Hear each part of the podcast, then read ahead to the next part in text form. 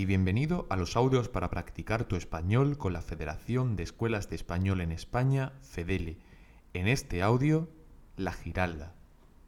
Este monumento en Sevilla se empieza a construir en 1184 por orden del emir sobre una cimentación con restos de antiguos edificios romanos. Su obra finalizó en 1198, alcanzando los 82 metros de altura.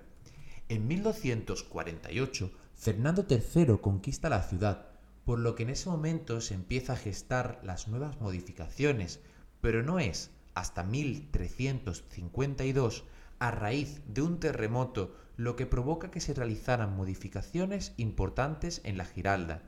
Este monumento, desde 1987, es nominado Patrimonio de la Humanidad.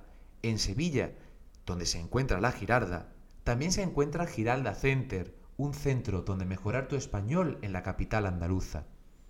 Entra ya en www.giraldacenter.es para descubrir sus cursos. ¿Has entendido el audio? ¿En qué año se empieza a construir la Girarda?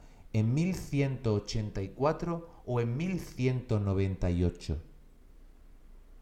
¿Por qué se tuvo que realizar nuevas modificaciones en la Giralda? ¿Por un terremoto o por una explosión? ¿En qué año es nombrado Patrimonio de la Humanidad? ¿En 1987 o en 1999? Correcto. Se empieza a construir en 1184. Se realizaron nuevas modificaciones debido a un terremoto y es nombrado Patrimonio de la Humanidad en 1987.